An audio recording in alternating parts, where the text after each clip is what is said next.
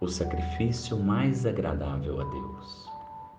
Se, portanto, quando fordes depor vossa oferenda no altar, vos lembrardes de que o vosso irmão tem qualquer coisa contra vós, deixai a vossa dádiva junto ao altar e ide, antes reconciliar-vos com o vosso irmão, depois então voltai a oferecê-la.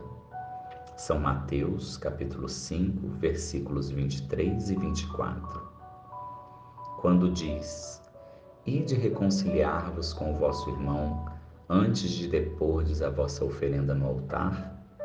Jesus ensina que o sacrifício mais agradável ao Senhor é o que o homem faça do seu próprio ressentimento, que antes de se apresentar para ser por ele perdoado, precisa o homem haver perdoado e reparado o agravo que tenha feito a alguns de seus irmãos.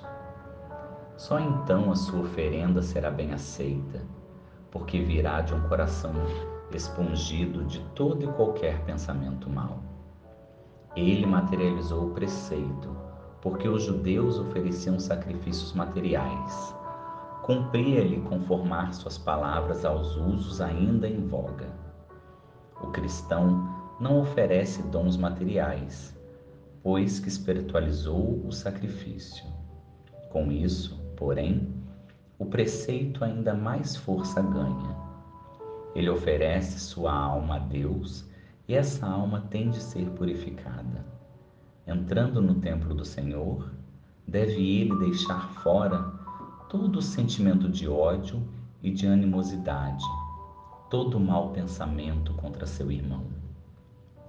Só então os anjos levarão sua prece aos pés do Eterno Eis aí o que ensina Jesus por estas palavras: Deixai a vossa oferenda junto do altar e ide primeiro reconciliar-vos com o vosso irmão, se quiserdes ser agradável ao Senhor.